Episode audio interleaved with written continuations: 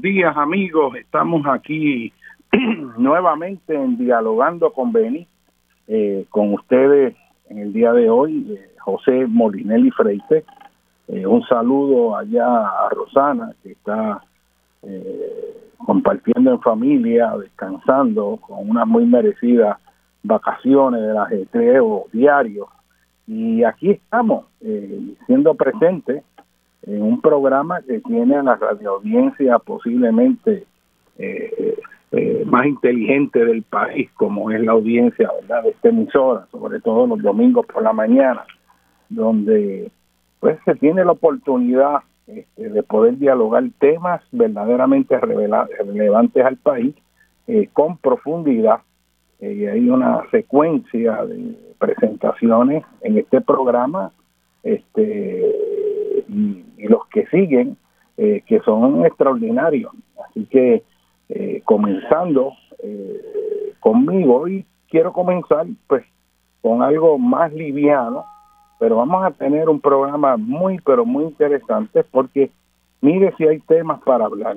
Este, la cúspide en este programa va a ser al final, diría yo, porque vamos a tener nada más y nada menos, menos que a José Antonio Ramos, este, y va a estar hablando eh, sobre el trío Los Tres Haces, Juan Neri, y su obra enciclopédica, que es una cosa impresionante.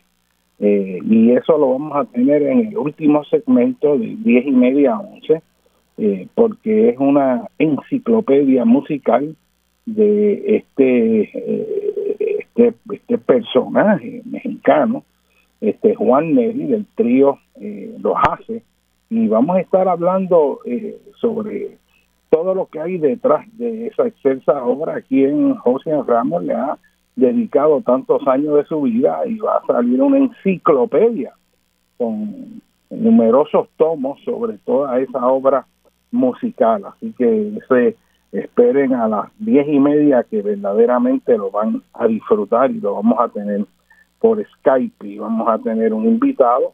Así que este les anticipo eso. No se lo voy a decir completo porque eh, hay que darle espacio allá. Pero mira hay temas que tenemos que ciertamente cubrir. Siempre se quedan algunos temas que son importantes pero naturalmente este me han pedido que me hablan que hablemos de los temblores. Varias personas me han llamado desde anoche y sobre todo en la mañana de hoy este, para saber cuál es la situación sísmica en el suroeste de Puerto Rico porque eh, se ha pues reactivado eh, un enjambre. Siempre viene la cuestión de qué es lo que esto significa decir que eh, es tema forzado este, dar esa explicación además de eso tenemos que hablar de otra situación que está corriendo este, de forma viral y que está causando mucha preocupación a nivel global es la nueva variante este, eh, del virus eh, que se llama la variante Omicron eh, que se ha identificado en la región de África del Sur y que ya se está dispersando este, a través del mundo. Ya hay casos que se han identificado en Europa este y en otros lugares y pues se está rápidamente evaluando eh, cuál es el potencial de contagio, la viralidad este, de esta nueva variante, eh, si es o no este, eh, la vacuna, las distintas vacunas efectivas para regularla, se ha identificado que tiene una estructura con muchas variaciones nuevas y por lo tanto se eh, está muy preocupado en, el hecho de que la vacuna eh, quizás no pueda eh, detener el avance de este virus y ser efectivo contra ello, pero eso en este momento es mera especulación. se está haciendo estudios con urgencia, probando y ver la efectividad de la gente que ya está vacunada con distintos tipos de vacunas en África del Sur para ver ciertamente la, vulnerabilidad y susceptibilidad de este virus, pero de que hay preocupación la hay. De hecho, se ha tomado como medida de precaución el, el cese, el cierre de todos los vuelos de África del Sur y los países colindantes. Eh, aparentemente, la, el, primer lugar que se identificó fue en Botswana, que queda al norte de África del Sur, es un país ¿verdad? que no tiene acceso al mar este pero el que se identifique la primera variante, esa variante en un país no quiere decir que necesariamente se originó ahí, sino que ahí fue que se identificó. Eh, pero esto ha traído como resultado el que se haya cerrado este, los vuelos aéreos eh, con la región sur de África por muchos países y se están tomando pues medidas adicionales en otros. Eh, pero el asunto ciertamente este es preocupante, preocupante. Ya que he arrancado por ahí, voy a seguir por ahí, después vamos a hablar de dos temas interesantes, pero eh, en este caso de este virus, esto nos vuelve a hacer sentir que estamos ya, eh, si se da el peor escenario, como a principios de la pandemia anterior, o sea, eh, va a aumentar más el nivel de ansiedad, qué vamos a hacer, cuándo va a acabar esto, y naturalmente esto nos enseña que el mundo cambió. Hace tres años atrás, cuatro años atrás, nadie hubiera dicho que en Puerto Rico íbamos a estar todo el mundo andando con mascarilla, este, lavándonos las manos continuamente, usando alcohol, este, eh, que hubiera que, que, que estuviéramos dejando de reunirnos y aglomerándolo como lo hacíamos anteriormente y, y ya uno hasta se acostumbra este se reduce la movilidad, sobre todo las personas de más de 60 años, pues, este, que están en mayor riesgo, pues, no se van a estar exponiendo en reuniones públicas, en restaurantes cerrados, este, etcétera, etcétera. Y, pero todo esto de estos virus en realidad no es nuevo. No voy a hacer la historia de, de todas las pandemias virales que han habido, pero eso es alto conocido en la historia de la humanidad Hoy, dentro de todas las condiciones, estamos mucho mejor capacitados este, para pues poderlo enfrentar a pesar de, del costo que ha tenido. Pero la dispersión nos trae eh, una serie de asuntos interesantes y es que la rapidez con que se dispersa está atado directamente a la conectividad espacial que hay. Este, la sociedad moderna, la, globalización, este, la movilidad, donde una persona puede estar en Johannesburgo hoy, este, en cuestión de de horas, de una mañana, este, puedes aterrizar en París y en París entrar en contacto con miles de pasajeros en un aeropuerto que van a distintos destinos, unos quizás van a Barcelona, otros a Madrid, otros a Londres, este, otros a Estocolmo, este, a Atenas, a Cairo, a, Nueva Delhi, eh, a, Washington DC, a Brasilia, etcétera, etcétera. Y de ahí, si alguien pues eh, se contagió, pues va a seguir dispersando ese virus. Así que cuando tienen mucho potencial de contagio y de transmisión, pues, pues se puede dispersar este, con una rapidez sorprendente.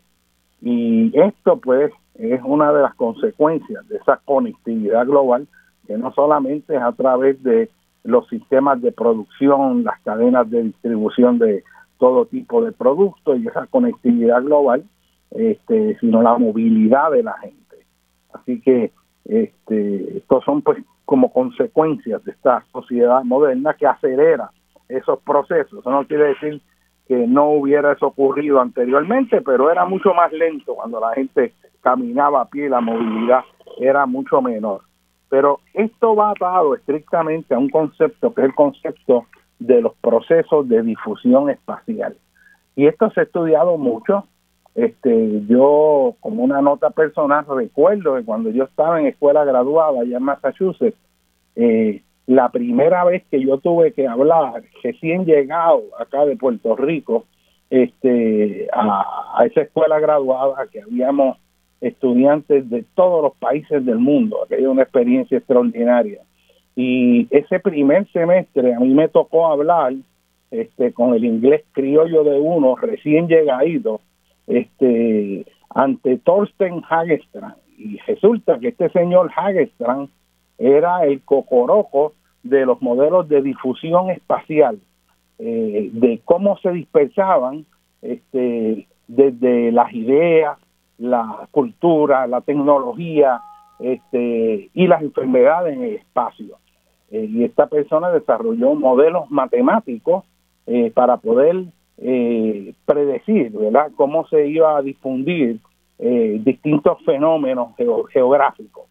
Así que recuerdo que nos tocaba cada uno dar una, una breve conferencia sobre cómo era pertinente toda esta cuestión de la difusión el espacio a las distintas áreas de especialidad e intereses de cada uno de los estudiantes graduados, pero que eh, cada vez que veo esta cuestión de la difusión del virus me recuerda, ¿verdad? experiencia y la verdad es que fue fascinante. En ciencia, pues siempre es fundamental cuando la ciencia está más sólida y se sabe más eh, el poder predecir. Eh, cuando la ciencia es buena y se entienden los procesos, los mecanismos, los factores, este, hay un potencial y una capacidad este, que según evoluciona la ciencia se puede predecir si hay estas condiciones, esto es lo que debemos esperar si hay estas otras, va a ocurrir esto otro. Este, y eso, pues, pues no es sencillo, es complejo, es sumamente complejo en las, en las ciencias sociales, eh, porque eh, eh, son tantas las variables y la, la impredecibilidad llega a unos niveles mucho mayores que en las ciencias físicas este, y en las ciencias naturales. No obstante, es complejo. esa incapacidad para predecir, pues son eh, los huracanes, dónde debe estar ese huracán de aquí una semana. Y se hacen modelos y tratan de ver cómo se ajustan y cuáles son los que tienen más validez. ¿Cuándo va a ocurrir un terremoto? En eso estamos en cero. Eso no se puede predecir cuándo va a ocurrir, a qué hora, en qué lugar, a qué profundidad, con qué magnitud. Eso no se sabe. Eh, y se han hecho estudios aquí y allá, pero eh, lo interesante es que a largo plazo la predicción es mucho más fácil que a corto plazo. O sea, uno puede saber cuáles son las probabilidades de que en este siglo ocurra un terremoto este, de X magnitud en la región de Puerto Rico. No puede decir el día, el lugar y la hora, pero puede decirlo dentro de un espacio de 100 años en promedio, esto debe ocurrir, ¿no? Este, así que eh, ese, eso no está pasando con lo del virus, que rápido se va a dispersar. Eh, y, hay mucha preocupación. De hecho, desde el viernes, cuando Fauci anunció que no podía descartar la posibilidad de que ya el virus hubiera llegado en Estados Unidos y que eh, la Organización Mundial de la Salud anunció de este virus y la preocupación que tenía este los mercados, la bolsa de valores, todo eso este se redujo, de hecho se redujo el precio del barril del petróleo. A mí me gustaría ver si eso se va a ver aquí en las bombas con el alto costo que tiene la gasolina, pero este a nivel de la venta de, de las futuras entregas de petróleo hubo una reducción significativa y se contempla de que si esto sigue así y esta variante sí presenta una amenaza que es significativa, eh, va a seguir bajando el precio del petróleo, se van a afectar los sistemas de producción. En África del Sur, eso, en la región sur de África, que es verano, que está en la temporada de turistas, ya eso está eh, arrasando con toda la industria turística, que es bien importante. Y en estas cosas, la conectividad de todo, eso afecta a la protección de las especies, porque irónicamente eh, es con las visitas de los turistas que los llevan a las regiones de la sabana, a los parques nacionales como Kruger allá en África del Sur y otros que hay en Zimbabue, Botswana, este, allá en Tanzania. Bueno, a lo largo de, de, esa región extraordinaria de África, la gente canceló, la gente canceló porque imagínate, este, hay también este vuelo que cuando se dio esa orden de no permitir el acceso, que estaban llegando ya a Europa y en Holanda, y no los dejaron salir, se quedaron más de 30 horas en el mismo avión, y en dos de los aviones que estaban en Holanda, y a mí este dato me sorprendió, le hicieron prueba de COVID y 71 dieron positivo, este, aparentemente esa cepa. Así que hay mucha preocupación en Europa con respecto a lo que pueda pasar y un factor agravante naturalmente es que en el invierno como la gente está más recogido, está en lugares cerrados protegiéndose del frío, pues la posibilidad, la probabilidad de que haya más contagio incrementa.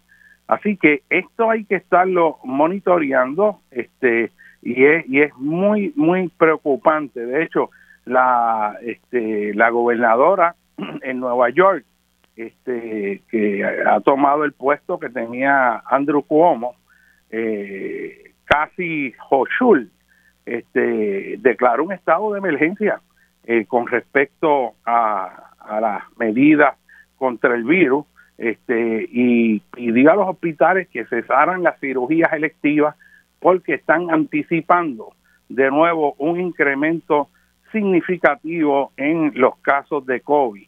Este, así que en las últimas dos semanas eh, previas a San Given en la ciudad de Nueva York, este, hubo ascendió a 56 muertes y la cosa está subiendo, igual que el contagio. Y pues con esa conectividad que tenemos para Nueva York, con Nueva York no es mucho lo que hay que pensar para darnos cuenta que a través de esa vía pues eh, vamos vamos a estar impactados.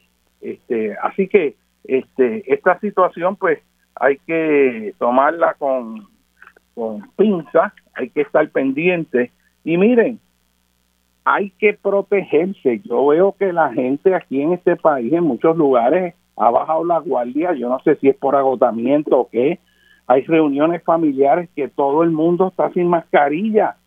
Y, y pues, porque somos familia. Y es como si la gente pensara que si es familia no te contagias, que el contagio va a ser solamente pues con los desconocidos y eso te crea un falso sentido de seguridad y veo también amigos que van a reunirse, no que nosotros somos amigos y vamos a comer, y entonces el mundo se quita la mascarilla y empieza pegado en una mesa comiendo y hasta en un lugar cerrado uno al lado del otro, pues porque es que estamos comiendo y cómo que tú quieres que yo coma, si me tengo que quitar la mascarilla, y entonces como que no se entiende claramente cuál es el mecanismo de contagio y, y a pesar de, de, estas conductas, en realidad el milagro es que no esté subiendo más rápido, pero yo veo este que la gente está bajando la guardia este, y hay que tener cuidado con esto porque este repunte eh, puede ser peligroso y hay siempre que usar, mira, el principio de precaución, que es uno mejor tomar medidas más extremas, más estrictas,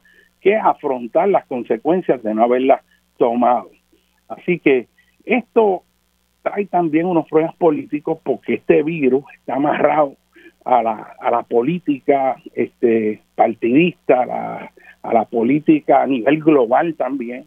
Eh, ahora mismo, pues, eh, se está mirando a África como, mira, esta gente aquí de nuevo ha traído un virus, que, y, están pues básicamente como eh, acusando, ¿verdad? Este, estos países por, por tener el virus y generar una sopa, una, una cepa nueva y contagiarlo. Y, y hay un reclamo en África eh, que se ha hecho desde hace tiempo, que es la responsabilidad que tienen los países desarrollados de haber compartido, de compartir la vacuna. Y es que apenas en África, 10% de la población de África solamente se ha vacunado una vez. Todo el resto está sin vacuna. ¿Y qué pasa? En la medida que el virus se va eh, dispersando, contagiando a más gente, dentro de cada persona, ese virus se va replicando miles y miles de veces este, este, reproduciéndose a sí mismo. Y ocurre que cada vez que se replica ese virus, hay una probabilidad de que en esa réplica se ocurra algo diferente y de ahí surgen las variantes. Este, y en la medida que haya más gente con ese virus reproduciéndose y contagiando a otra gente, que a su vez dentro de su cuerpo se va reproduciendo en muchas iteraciones, en algún momento salen cambios que ocurren, ¿verdad? Por procesos aleatorios eh, eh, en el proceso de reproducción este, que causa estas variantes.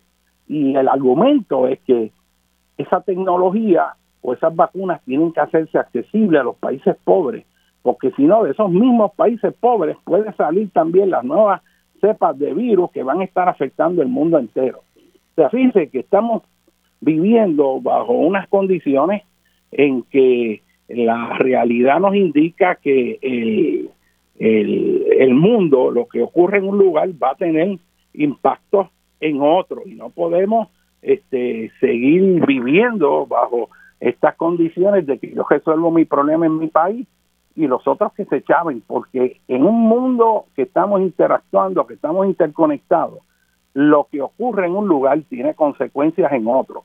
Y esto no solo por la cuestión del virus y cómo se dispersan las poblaciones, sino el asunto de el cambio climático, lo que hace cada país, uno en mayor grado y otros en menos, tiene consecuencias en los demás. Lo que ocurre en África y los procesos de eh, pérdida de suelo, desertización, este, nos afecta a nosotros porque incrementa la cantidad de polvo sahariano que viene hacia la región del Caribe en, ciertas épocas del año.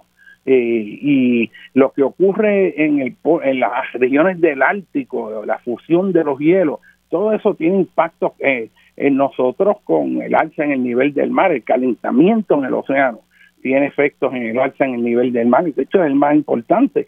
Y, y, esa conectividad hay que tenerla.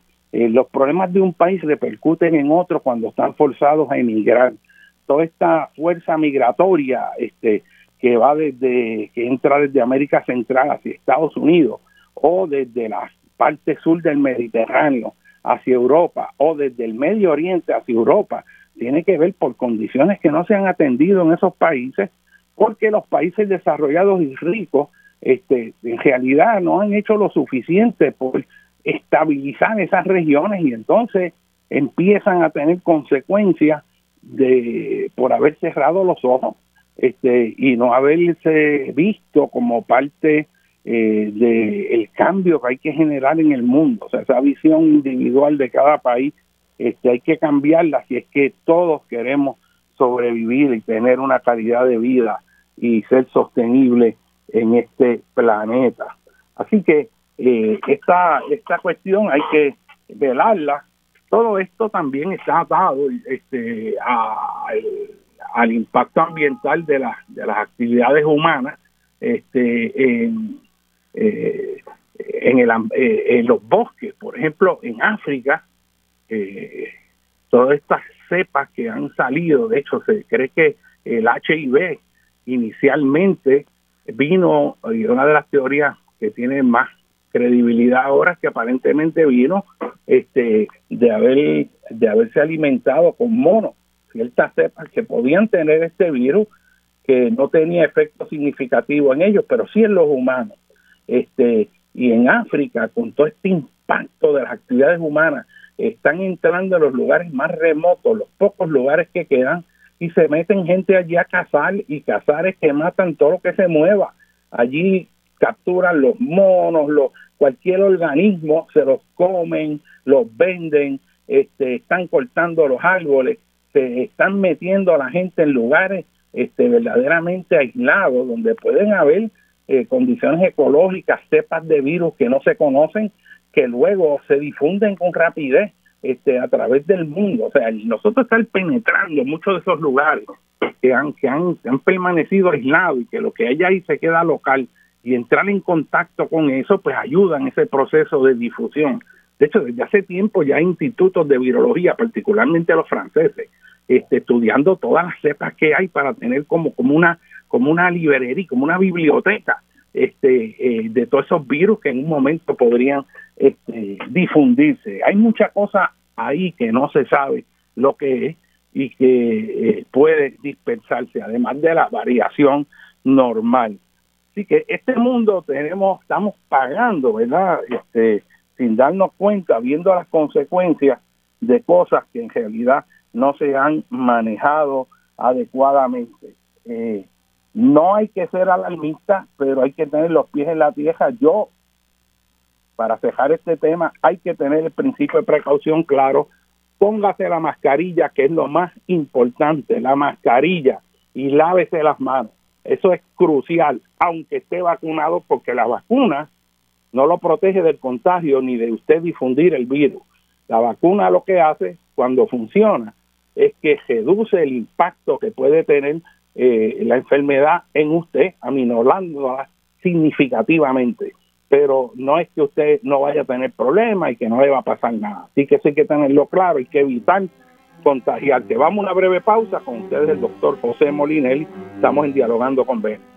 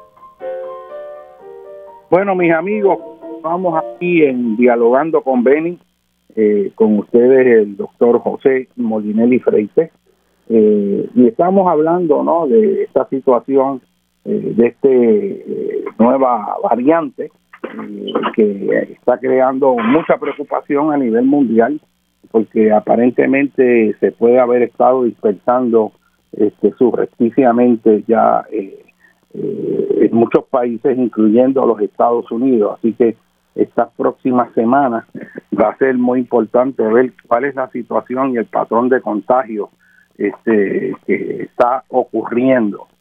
Eh,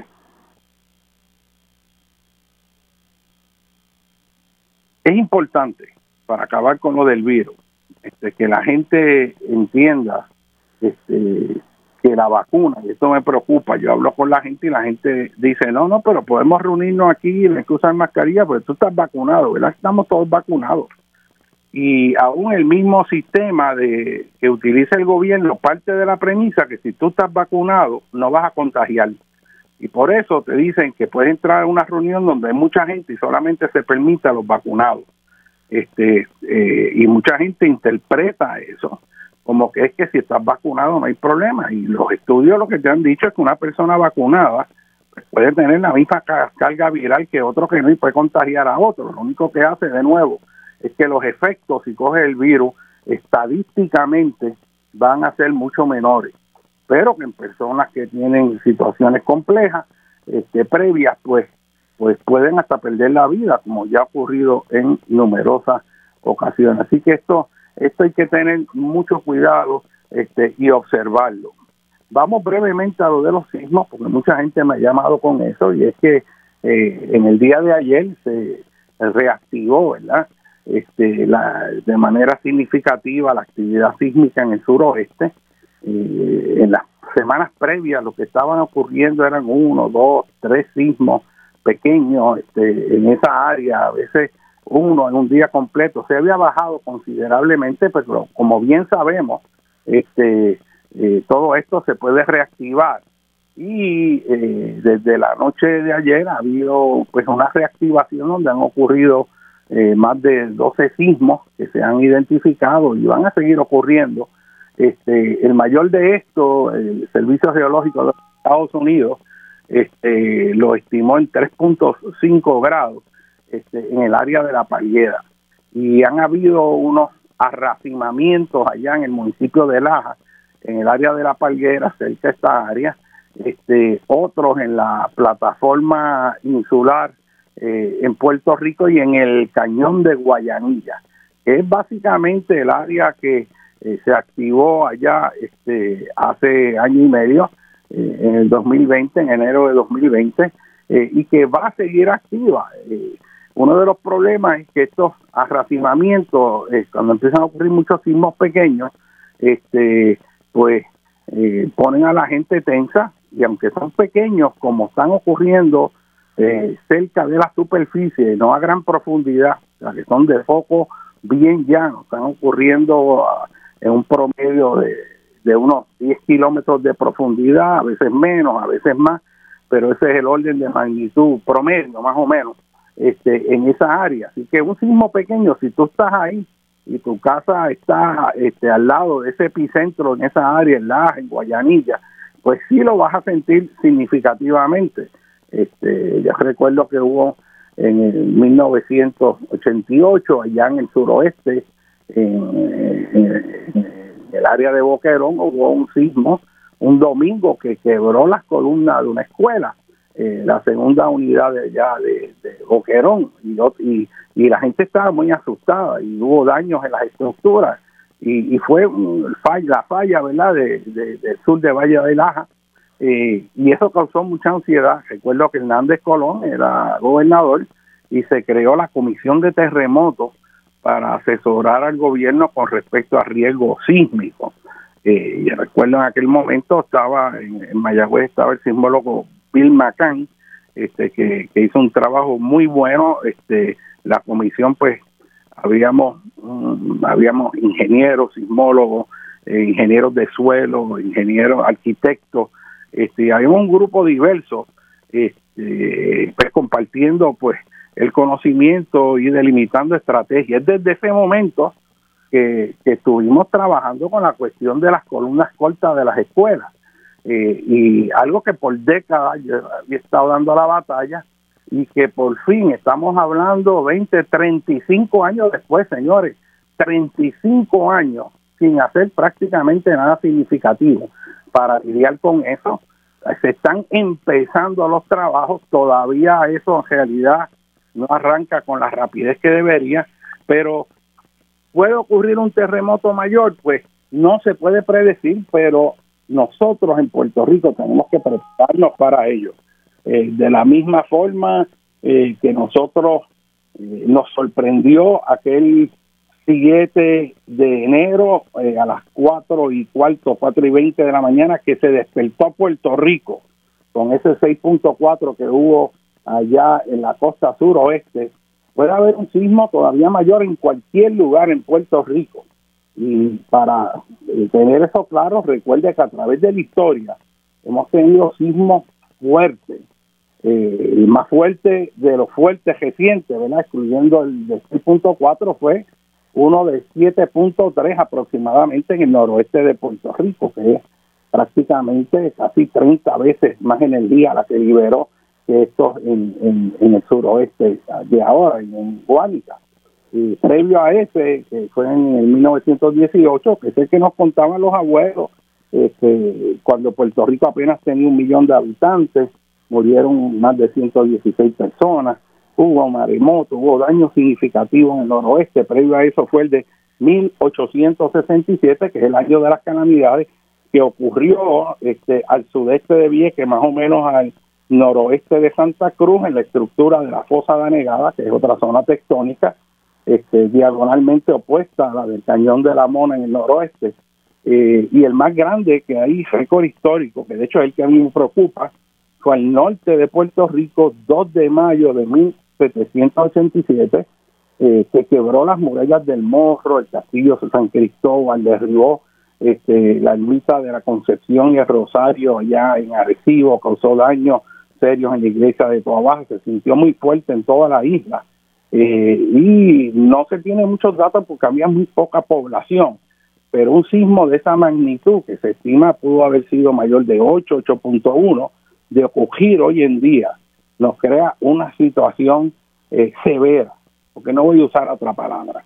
Este, nosotros no tenemos los recursos para manejar un terremoto de 8 en la costa norte de Puerto Rico y hay mucha estructura bien vulnerable que eh, se ha debilitado en cuanto a su integridad estructural por el efecto del salitre, que ha sido construida con códigos que se saben eh, que aunque se cumplieron cuando se construyó, hoy se considerarían obsoletos. Este, y ese es un escenario que puede ocurrir en cualquier momento, siempre esperamos que no. Este, han pasado pues más de dos siglos sin que un evento de esa magnitud ocurra, estos son eventos que tienen poca frecuencia y que cuando ocurren tienen gran magnitud. Eh, por lo menos yo creo que después de este evento eh, del año pasado, eh, Puerto Rico tiene una visión distinta de los sismos y, la gente pues, se ha preparado mejor y ha preguntado y conoce mucho más de cosas que, que, en realidad pues este no había prestado interés, pues naturalmente porque no había tenido experiencia. Eh, ¿Qué va a ocurrir con esto? Pues la probabilidad es que no pase nada, ¿verdad? En términos de que estos enjambres ocurren y según ocurren, en la inmensa mayoría de las veces este, se aquietan y no pasa algo significativo después. Eh, estos enjambres han ocurrido en el sudeste de Puerto Rico, asociado al sistema de la falla meridional, han ocurrido en el área del sombrero, este, allá al norte de las Islas Vírgenes, al, al eh, norte, noreste de, Culebra, eh, y de momento puede haber muchos, muchos, muchos sismos pequeños. Este, lo interesante es que no hay una secuencia, sino que como eh, todos ocurren y son más o menos de la misma intensidad, no es no hay un sismo mayor. Este, y pueden ocurrir decenas y hasta cientos de ellos en un periodo relativamente corto, pero no avanza más allá y esto no es nuevo, esto se observa muchas, se ha observado muchas veces en Puerto Rico, pero se observa.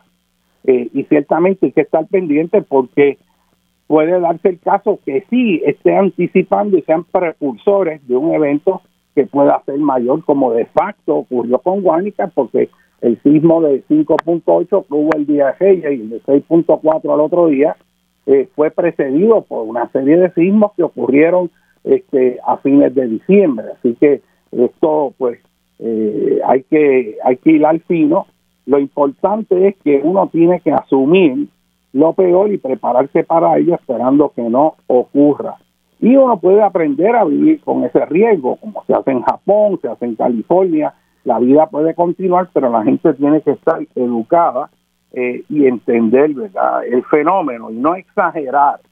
Yo, en mi experiencia, vi que mucha gente se aterrorizó con los sismos porque hay muchos miedos que nos han infundido con falsas, entre comillas, verdades, que no es otra cosa, eh, no vamos a llamarle mentiras, porque no creo que haya sido malintencionado, pero uno desde niño en la escuela lo que oía era que Puerto Rico era hueco y se podía hundir si ocurría un sismo, que era la punta de un volcán que podía estallar en cualquier momento, que el mar había socavado este, la erosión y que eso se estaba quedando en el aire y podía también hundirse, que toda esa construcción de edificios en algunos lugares puede generar tanto peso y hundir la isla por ahí, que puede venir un maremoto y barrer toda la isla de Puerto Rico, eh, gente que tiene sueños que ve que Puerto Rico se parte en dos y se hunde las profundidades marinas, etcétera, etcétera. Pues mire,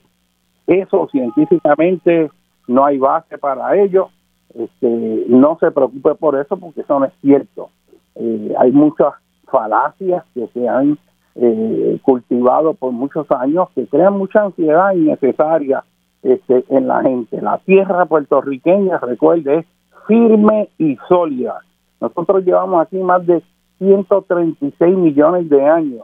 Aquí ha habido actividad volcánica durante 100 millones de años y fue eh, fundamental para la construcción del edificio volcánico eh, y de apilaciones de rocas volcánicas que nos constituyen como isla. Este, y estamos aquí. Podrá haber temblores, podrá haber este, huracanes potentes, pero la isla va a continuar y van a haber modificaciones, pero no es ningún fin del mundo, no es que se acabó todo, esa visión catastrófica en realidad este, no, no tiene una posibilidad infinitamente baja. Ciertamente uno puede decir, bueno, si viene un meteoro, imagínese, del espacio sideral como el que acabó con los dinosaurios en la era este mesozoica, pero bueno, eso sería un evento cósmico global y con eso pues este la cosa pues estamos más con los brazos cruzados, pero eh, la realidad es que eh, no puede caer la gente en ansiedad, sino tomar las medidas, este, como cuando uno se prepara para un huracán. Lo único que en el caso de los sismos es como si el huracán pudiera ocurrir sin aviso. Así que, vamos a observarlo, vamos a estar eh, pendientes a eso y tomando las medidas de precaución. Y hay mucha literatura, muchos folletos que se han hecho, hay información en abundancia en Internet, pero busquen la que son o la que está en fuentes confiables, porque hay mucha gente que empieza a difundir falsedades en los canales de internet, en YouTube, poniendo titulares alarmantes, eh, porque hacen que la gente los busque y tenga hits y así ellos ganan más dinero. Así que tenga cuidado a quien oye este y no disperse rumores. Así que eso en cuanto a estos sismos eh, que han ocurrido, porque quiero entrar a otros temas. Y, naturalmente, mira, saliendo de San Giving, este, a mí me pareció este, interesante, eh, pues, toda la, controversia que siempre se ha generado en la medida en que la gente tiene más conciencia del significado del Día de Acción de Gracias. Y si en Puerto Rico el Día de Acción de Gracias es un evento de transculturación, de asimilación, eh, que estamos acogiendo algo que viene de Estados Unidos y ahí lo estamos repitiendo. Este, que el árbol de Navidad también es parte de ese proceso y nos van pues eh, inyectando cosas que son ajenas a nuestra cultura. Y con eso a mí siempre me ha parecido interesante, desde que yo era estudiante y me acuerdo de un curso de antropología que leímos un, una monografía escrita por un antropólogo que era este se llamaba Yehudi Cohen, se llamaba La cultura como adaptación. Y el punto principal que decía, y eso en realidad es bien poderoso, y nunca lo olvido, es que las culturas tenían que ser dinámicas, o sea, una cultura que se quede encejada en sí misma, que no se adapta, que no cambia, que no progresa, que no que no tiene esa flexibilidad de irse moviendo a través del tiempo pues lo que hace es que se estanca y eventualmente desaparece. Y que la cultura es un mecanismo de adaptación a todas las situaciones nuevas que ocurren.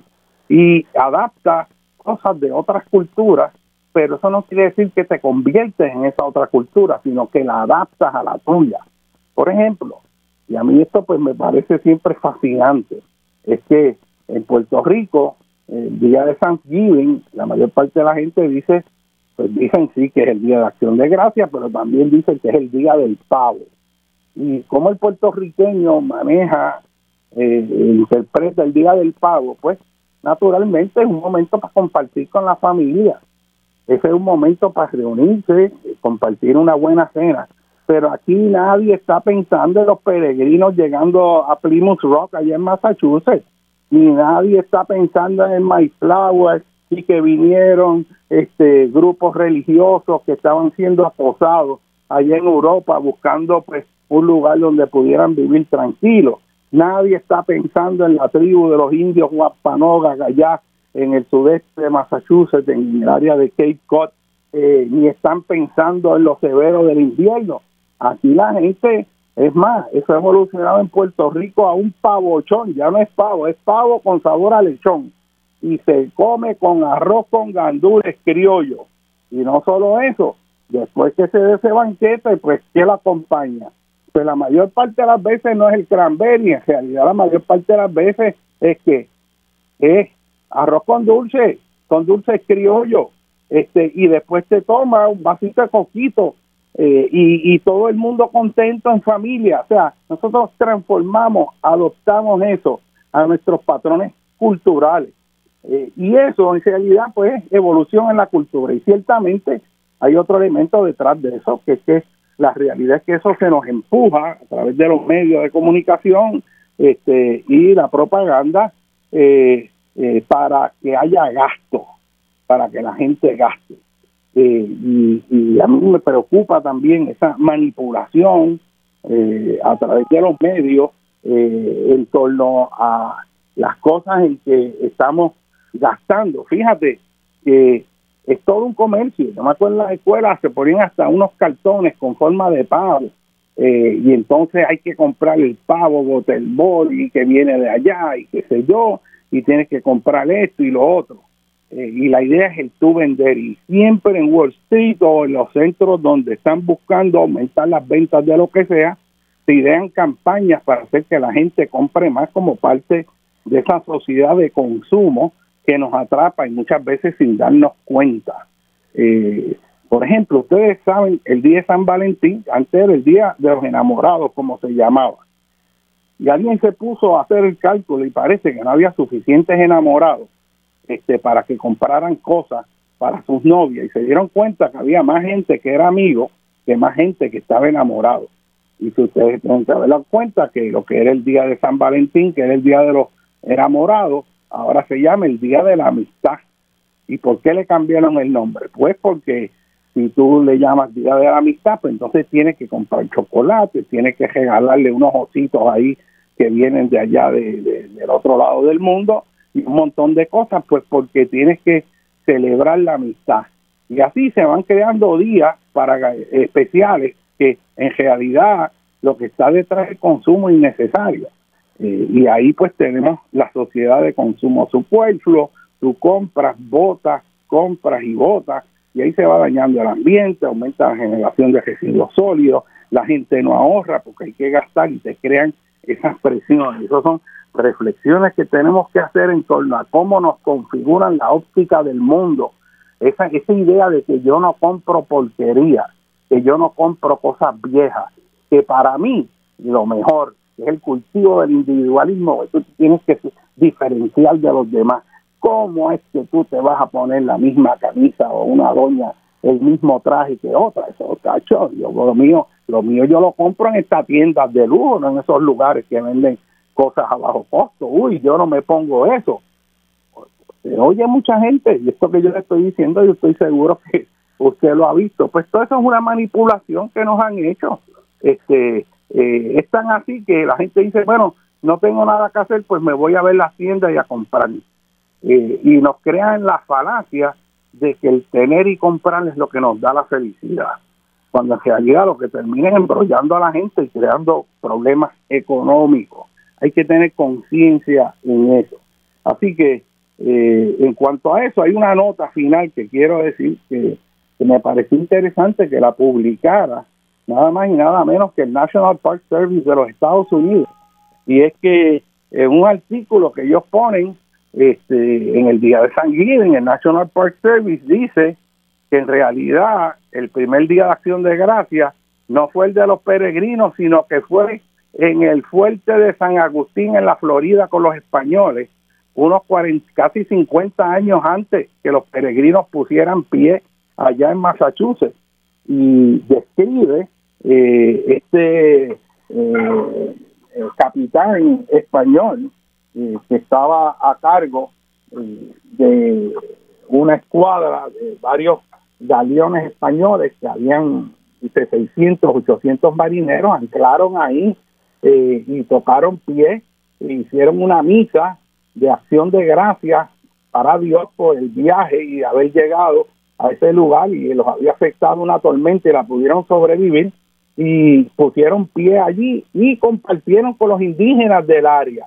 Y es como una historia análoga a lo del Mayflower, pero eh, más de casi 50 años eh, antes del Mayflower. Y dice que esa fue el, primer día de acción de gracia en lo que es hoy los Estados Unidos. Y me pareció muy interesante eh, esa, esa nota. Eh, así que moviéndonos en los temas, oye, el, el tiempo aquí corre con una velocidad extraordinaria. Otro tema importante eh, que quiero tocar, que se ha comentado mucho, es esta situación de las explosiones de gas. Y es que la semana pasada, de momento, se reportan explosiones en distintas áreas de Puerto Rico eh, tres de las cuatro que se reportaron ocurrieron en la región sudeste este, de la isla, ya en Las Piedras, este, creo que hubo otro en San Lorenzo, eh, otro en Yabucoa, hubo otro en Aguadilla. Y, y pues se dio pues esto tan cerca y mucha gente pensaron que en el sudeste pues podía tener alguna relación con la compañía de gas que le daba servicio, a ver si era la misma, eh, si era un problema con los tanques, o era un problema de mal manejo, eh, todavía no creo que eso se haya aclarado, eh, pero vi y me gustó mucho una explicación que hizo Ángel Crespo, que era eh, un pasado director de la Agencia Estatal de Manejo de Emergencia, uno de los periódicos de circulación general que apareció dando una explicación sobre salud y seguridad con respecto al uso de los tanques de gas y las situaciones que hay que prevenir y me pareció muy bien hecho, excelente. Este, quien no lo haya visto, pues no está mal que lo vea, porque eh, Ángela ahí está dando un buen mensaje en arroz y habichuela, eh, claro, sobre los riesgos de los humanos. Y yo le añadiría a eso que uno de los problemas grandes cuando ocurre actividad sísmica es que los daños en muchos lugares en los terremotos se complican grandemente cuando hay ciudades que tienen líneas de gas natural y ocurre un sismo y esas líneas se rompen y hay escapes de gas, de gas metano, de gas propano, del que se esté moviendo, así como oleoductos que lleven gasolina, petróleo. Eh, esto te crea unos riesgos de explosión eh, que agravan significativamente los efectos del sismo. Y en Puerto Rico, cuando tenía, estábamos en la comisión de terremotos, yo recuerdo que eh, Efraín Aymat, que era coordinador interagencial en manejo de emergencia, un servidor público extraordinario de, muchos años, prometido con el país, Efraín Aymat en la comisión una y otra vez señalaba este las decenas de millas que había de líneas de gas por toda la zona metropolitana de San Juan. Y una de las preocupaciones grandes era que en un sismo fuerte estas líneas podrían partirse en distintos lugares generando fuego que eh, iba a ser muy difícil de controlar, sobre todo porque en el escenario de un sismo fuerte se pueden quebrar las troncales de la Autoridad de Acueductos y Alcantarillado y entonces eh, se bloquean también por edificios que puedan caer en las carreteras y no se puede llegar a los lugares a apagar los fuegos.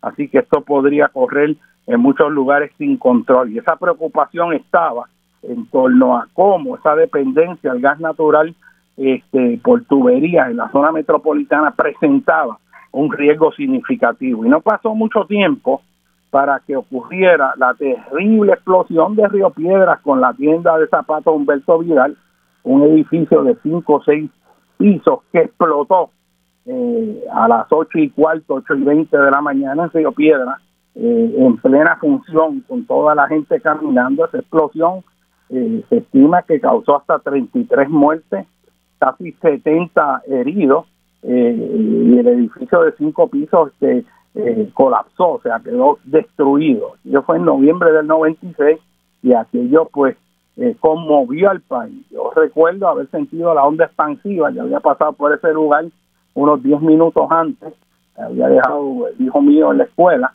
este, y esa onda expansiva se sintió, eh, recuerdo, en el Colegio San José. Vamos a una breve pausa, señores, con José Mortinelli.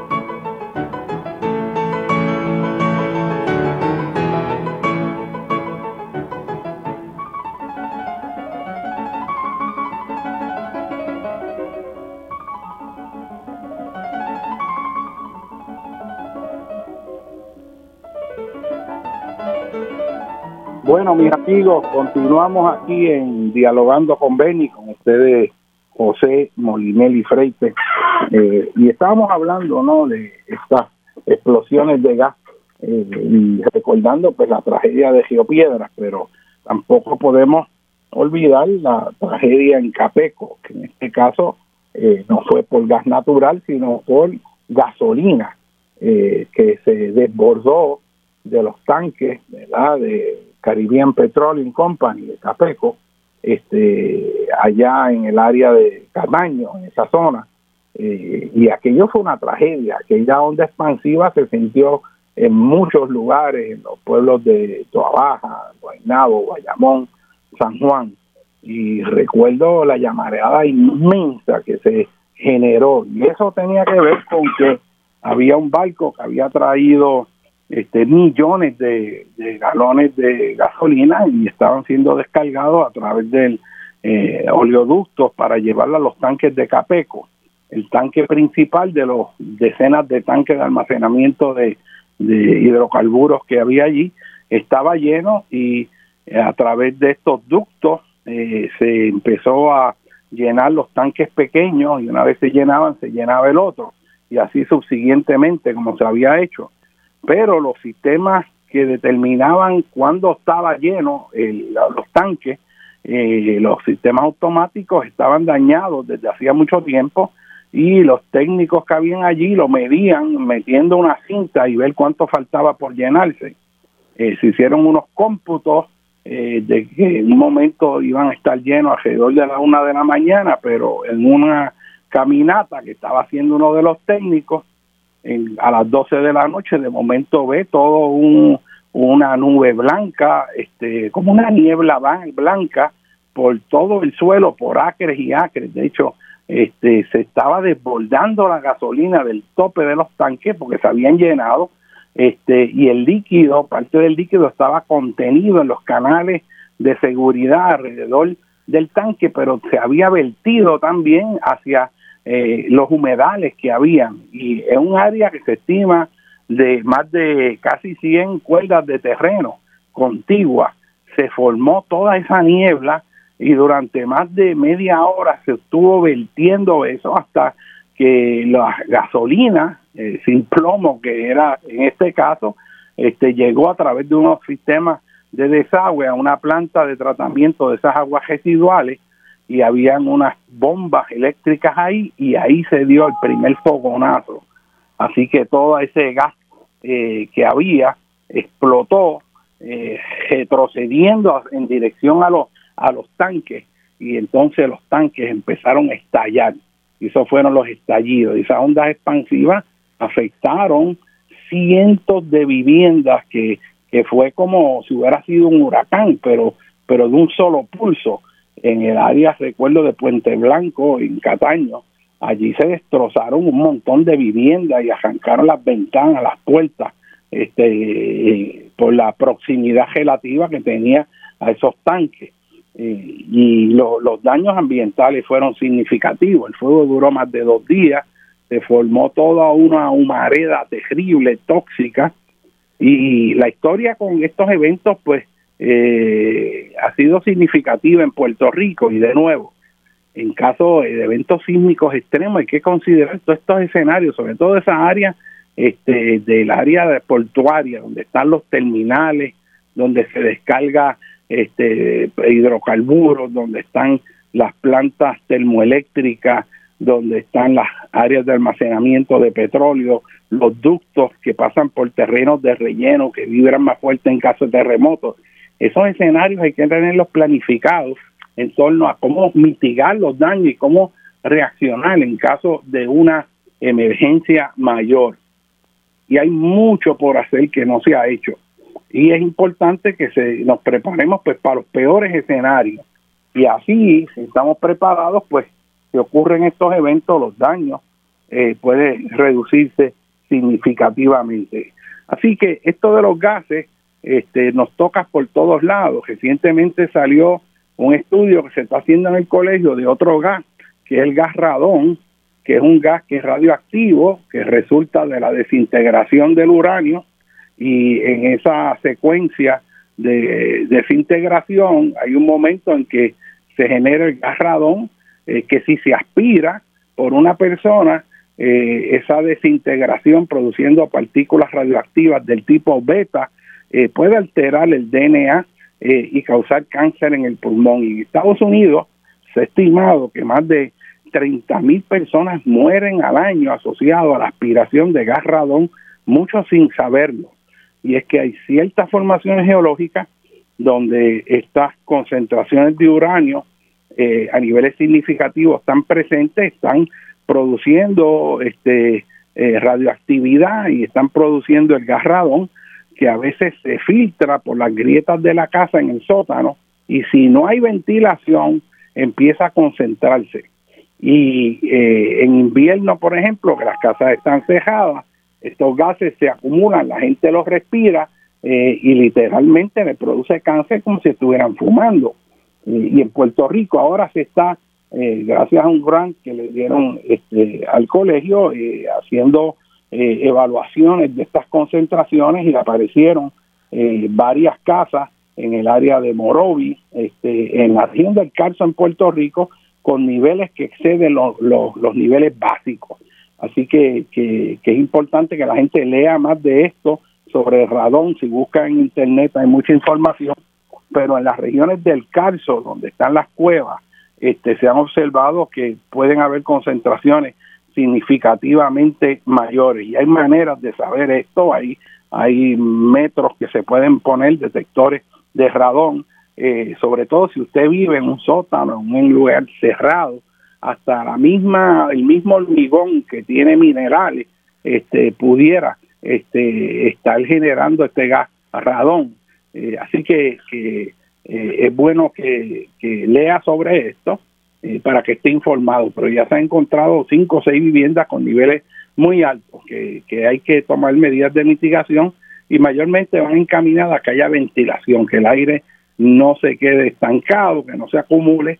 Este, de hecho, esta acumulación de gases fue lo que causó aparentemente la explosión en Río Piedras porque una línea de gas propano eh, se había roto, estaba escapando gas y se filtró por las grietas en el sótano del edificio y como no había ventilación se fue concentrando hasta que pues alguien se generó una chispa a prender un, un enchufe no eléctrico, un conmutador este, o el switch, como decimos en puertorriqueño, eh, y produjo la chispa este, que hizo explotar eh, eso. Y esto, este, los gases son, son bien peligrosos. Recuerdo un evento que a mí nunca se me olvida, en la carretera de Cagua había una lechonera y en esa lechonera fueron los familiares, los dueños, aparentemente habían contratado un camión para que se llevara eh, de unas letrinas, de, unas de unos pozos sépticos, este, pues todas esas, eh, todo ese material y destaparon y cuando se asomaron al pozo salió un vaho, un vapor,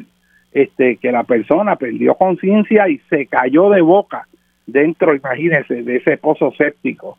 Y los hijos vinieron a rescatarlo y cuando pusieron la cabeza en la misma entrada este, de la boca de esa tapa, también aspiraron el metano este, y quedaron inconscientes y cayeron. Eso fue una cosa trágica, este, muy trágica este, que ocurrió. Y, y eso, pues, el manejo de los gases, su relación con las formaciones geológicas es algo pues que, hay que saber, que hay que tener conocimiento. Pero quiero entrar este, antes de ir, ¿verdad? Este, con eh, José Antonio López, eh, hablar antes de entrar con el, trabajo extraordinario, esa enciclopedia musical que ha hecho de la obra de Juan Neri y el trío Los Hace, los tres Hace.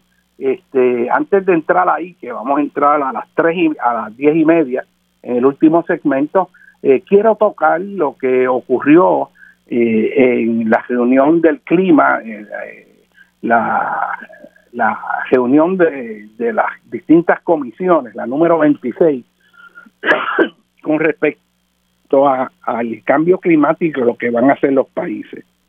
Ya ustedes saben que esencialmente esa reunión no logró los acuerdos que se esperaban. Los acuerdos se aguaron, eh, se metieron las grandes corporaciones eh, como nunca antes a influenciar el proceso decisional a presionar a los países eh, y los acuerdos eh, eh, pues lucen bien para el que no sabe, pero tienen unos problemas serios. Le voy a decir el marco amplio. Los gases que causan el efecto invernadero son, son la raíz del problema de calentamiento global y alza en las temperaturas. Sabemos que este cambio climático está haciendo que el nivel del mar suba porque se calienta el océano y el agua al calentarse se expande y al expandirse los océanos pues como que se desbordan hacia la tierra y se meten en la tierra y eso aumenta la erosión en las costas. Si le añades a eso los hielos glaciares eh, que se degiten, pues incrementa aún más el volumen de agua en el océano. Pero el factor principal es expansión termal. Eso nos afecta el turismo aquí y en todas las costas del mundo. Nos afecta en que se salinizan los acuíferos, nos afectan en que los ríos ya no desembocan más abajo, sino que ahora tienen que desembocar más arriba y el mismo río se ahoga y se forma un remanso de agua, haciendo que cuando hay desbordamiento de los ríos, estos se extiendan hacia lugares que anteriormente no lo hacían. Así que la, el área que se inunda va incrementando. Eso significa que cuando usted le dieron un permiso para construir en un lugar porque estaba y que fuera la zona inundable, si está cerca del borde de lo que es esa zona, posiblemente usted en las próximas décadas va a sufrir inundaciones por ese efecto de alza en el nivel del mar. También significa huracanes más intensos, de mayor categoría, significa lluvias más intensas y también sequías más intensas. Y todo eso lo hemos estado viviendo en Puerto Rico. O sea, si en algún lugar nosotros podemos hablar de, de los impactos asociados al cambio climático y a la región donde estamos es en Puerto Rico, que ha tenido sequía como la del 2015 que alcanzó su pico en ese año, este el huracán María, este, y hemos tenido ¿verdad? pérdidas en la agricultura significativas, eh, inundaciones. Bueno, usted mencione y ahí estamos presentes nosotros. Por eso utilizar la ciencia en el proceso de planificar y desarrollar un país sostenible es fundamental. Aquí no podemos seguir haciendo las cosas como las hemos hecho anteriormente. Eh, uno de los problemas principales eh, que se ha dado con estas reuniones que se iniciaron en 1992. Y mire usted, 1992, y ya desde antes se estaba hablando, pero están hablando de casi 30 años después y todavía en realidad no podemos tomar acción para reducir de manera efectiva los gases que causan el cambio climático, que causan que la atmósfera se caliente y todas sus consecuencias porque la realidad es que en todos estos 30 años de haber estado hablando y que no se ha logrado poner a los países de acuerdo, porque ocurre como los partidos políticos aquí, que cada uno busca para su lado y cómo hago que el otro quede mal, donde no hay respeto a la verdad, donde todo es lo que a mí me conviene como partido y no lo que le conviene al país, que es uno de los problemas fundamentales en Puerto Rico. Las decisiones de los gobiernos no es lo que le conviene al país, lo que le conviene al partido político. Pues igualmente está pasando a, nivel global las decisiones que se están tomando no son las que le convienen a la humanidad en el planeta Tierra, sino que lo que hay es una lucha, cada país jalando para su lado.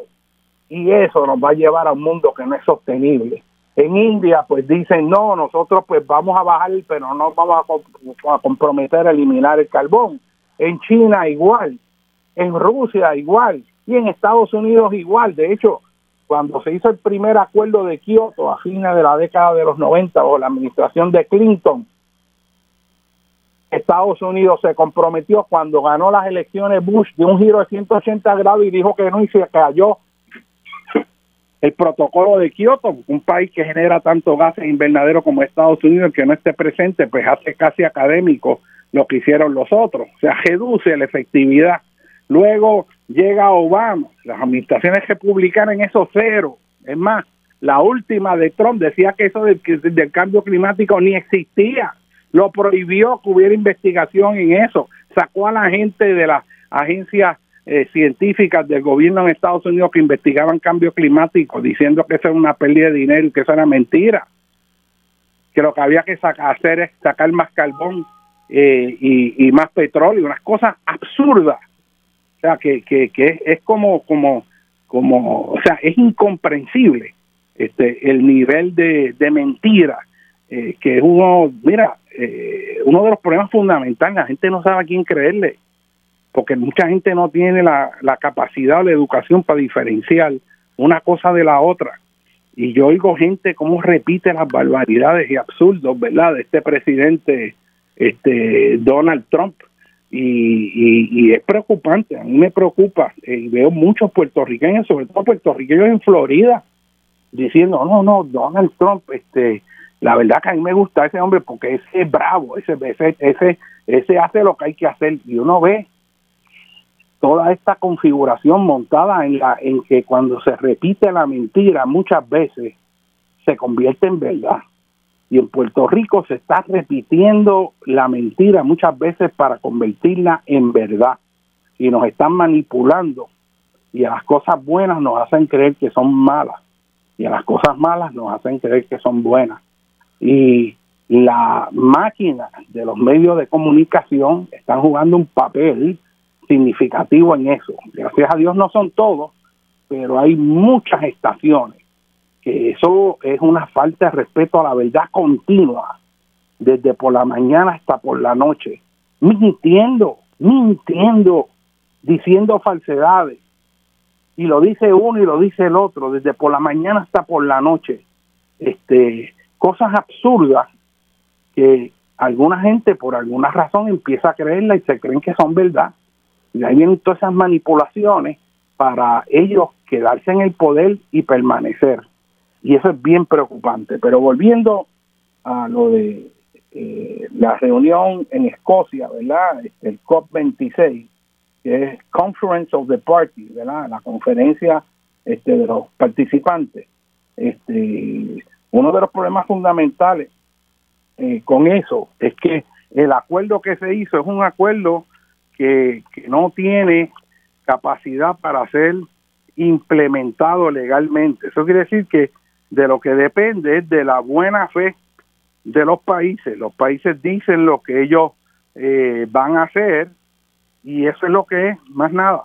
¿Y qué es lo que se supone que hagan? Pues ellos se suponen que desarrollen estrategias que reduzcan las emisiones de dióxido de carbono a las emisiones que habían justo antes del principio de la revolución industrial, a fin de evitar que las temperaturas promedio en el planeta, y ya se está acercando a ese valor, eh, no superen el 1.5 grados centígrados. Y se entiende que si se excede la temperatura promedio 1.5 grados centígrados, vamos a tener un problema serio este, donde van a haber eventos después del 2050 que van a impactar áreas, muchas áreas severamente y eso es este muy pero que muy peligroso. Así que eh, de todo esto se habló que se iba a controlar las emisiones de metano precisamente, eh, que es un gas invernadero al igual que el dióxido de carbono. Y hay mucho metano que se escapa por los ductos de gas natural en las áreas de extracción de, petróleo eh, y las áreas de extracción de gas por la metodología del fracking o fracturamiento hidráulico que se desarrolló en Estados Unidos. los gasoductos en Rusia también tienen unas pérdidas y escapes eh, a través de las miles de millas que transcurren desde distintas áreas de Rusia, que es un país tan extenso para llevarlo al frente europeo. Pero más preocupante aún es que hay áreas que por el hecho de que se están calentando, en las zonas del Ártico se está derritiendo el hielo, se está calentando el mar y está burbujeando metano desde el, fondo, metano que estaba ahí guardado dentro del mismo hielo, este, y está saliendo al ambiente. Y hay una región que se identificó al norte de Siberia, en lo que se llama la plataforma continental de Siberia Oriental, donde la cantidad de metano producto del cambio climático que está burbujeando, que está saliendo desde la plataforma submarina continental de Rusia y de las regiones de permafrost, que son los suelos que antes estaban permanentemente congelados durante el año y que ahora no lo están, las emisiones de metano y de dióxido de carbono son inmensas y en cuanto a metano ahí, hay lugares donde el mar casi literalmente está hirviendo eh, y se entiende que esas áreas nada más producen más metano que el resto del mundo completo. Y entonces eh, tú tienes una situación que verdaderamente se te va de la mano, porque mientras más metano hay, metano tiene decenas de veces más capacidad para absorber el calor, así que mientras más metano se expulsa, más se calienta la atmósfera, como más se calienta la atmósfera, más se derrite el hielo, y como más se derrite el hielo, más metano se expulsa, y ahí tú tienes un ciclo en retroalimentación positiva que puede ir liberando cantidades brutales este, de metano desde el sistema oceánico en las regiones árticas este, y otros lugares hacia la atmósfera y se altera ese ciclo de carbono eh, interacción de gases entre los océanos y la atmósfera. Estas son pues cosas que pueden sonar complejas, pero pero que se están entendiendo y, y hay que tener esto claro. Y dentro de todo esto se habló que no vamos a evitar la deforestación hasta Brasil, eh, diciendo que, va a acabar, que no va a haber más deforestación, que se van a proteger las especies. Bueno, un, un montón de cosas que uno no le cree, sobre todo si es con Bolsonaro. Eh, y, ¿Y qué significa esto en torno a Puerto Rico? Pues mira, en torno a Puerto Rico y al mundo, esto lo que significa es que el cambio climático va a continuar, va a continuar de forma cada vez mayor porque la cantidad de emisiones de gases, en vez de reducirse cada año, va aumentando. Este, ¿Cuán efectivo será el moverse a los carros eléctricos si la energía que se produce proviene de plantas de carbón? Pues en realidad eso no hace diferencia. Eh, eh, ¿Qué efecto tiene que unos, unos países sí puedan cumplir con sus objetivos, pero que los otros no los cumplan? Este, o sea, ya esto es un problema que requiere participación global y soluciones globales que tiene que ser todo el mundo. No puede ser Estados Unidos solo, ni puede ser Europa solo, ni Rusia solo. Si Estados Unidos y Europa hacen lo que tienen que hacer de forma pronta y efectiva, si China y Rusia no participan e India en eso, este no va a ser gran diferencia. Eh, de igual manera en que en Puerto Rico se reduzcan las emisiones, como a veces se dice que se va a hacer, eso a nivel global no tiene efecto significativo alguno. Si, lo, si no hay un efecto, un acuerdo donde todo el mundo participe. En Puerto Rico, de hecho, y esto no se ha dicho, pero en Puerto Rico nosotros hemos cumplido más que cumplido. ¿Y saben por qué? No hemos cumplido porque tengamos tanto respeto por el ambiente y querramos reducir las emisiones en Puerto Rico se ha cumplido con con los protocolos sin darnos cuenta como una consecuencia imprevista por la crisis económica. En Puerto Rico se fue ya casi medio millón de habitantes los últimos eh, 10 o 15 años que salieron de la isla. Eso reduce el consumo de energía eléctrica, reduce el uso de vehículos de motor y reduce el consumo de gasolina.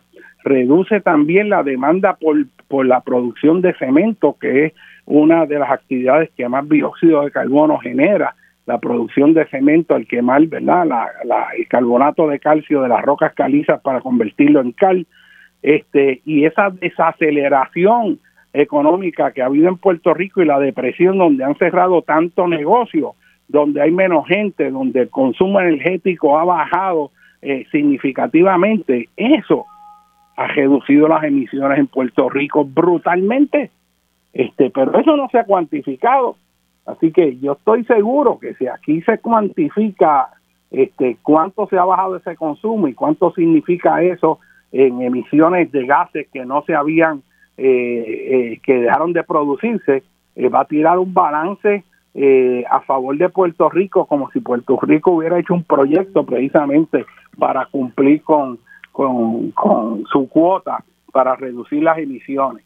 Nos queda ajustarnos y es ajustarnos en torno a qué vamos a hacer para bregar con la erosión en las costas, cómo vamos a tratar con este eh, con los huracanes, con las inundaciones, cómo vamos a, reconceptualizar las ciudades. Señores, vamos a una breve pausa, estamos llegando al término, vamos a entrar ahora este, con el maestro, el doctor eh, José Antonio López y vamos a estar hablando de la música de trío, vamos a estar hablando de Juan Neri, vamos a estar hablando del trío Los Haces y esa obra enciclopédica extraordinaria del cual nos va a estar hablando.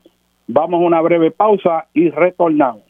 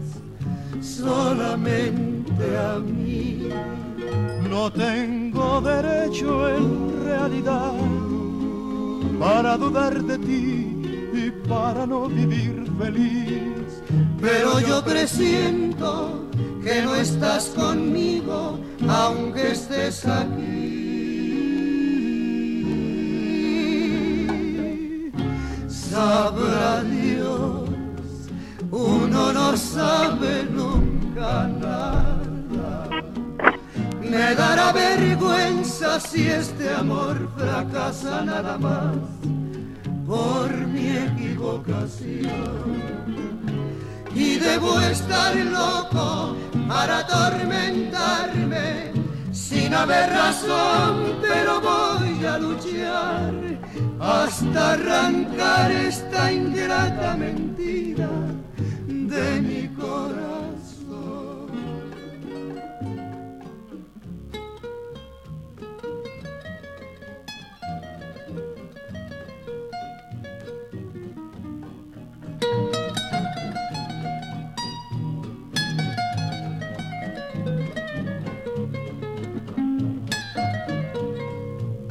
tengo derecho en realidad para dudar de ti y para no vivir feliz. Pero yo presiento que no estás conmigo aunque estés aquí. Sabrá Dios, uno no sabe nunca Me dará vergüenza si este amor fracasa nada más por mi equivocación.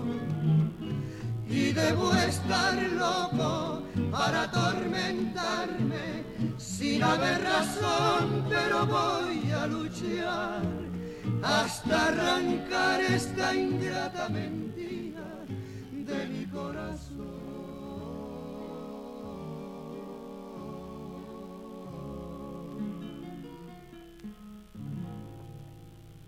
Bueno, mis amigos, con ese trasfondo musical extraordinario, este, vamos a dar un cambio de canal a entrar eh, a la música del trío Los Tres Haces este, y Juan Neri, aquí eh, el doctor José Antonio eh, ha dedicado un trabajo extraordinario.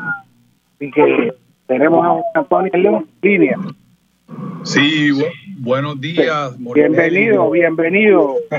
Cuéntanos de esa música maravillosa, esa obra este, que has hecho y que va a ser este, expuesta a las 7 de la noche eh, en la calle Fortaleza 56 en el Viejo San Juan próximamente. Cuéntanos, eso es en, eh, el próximo primero de diciembre, ¿verdad?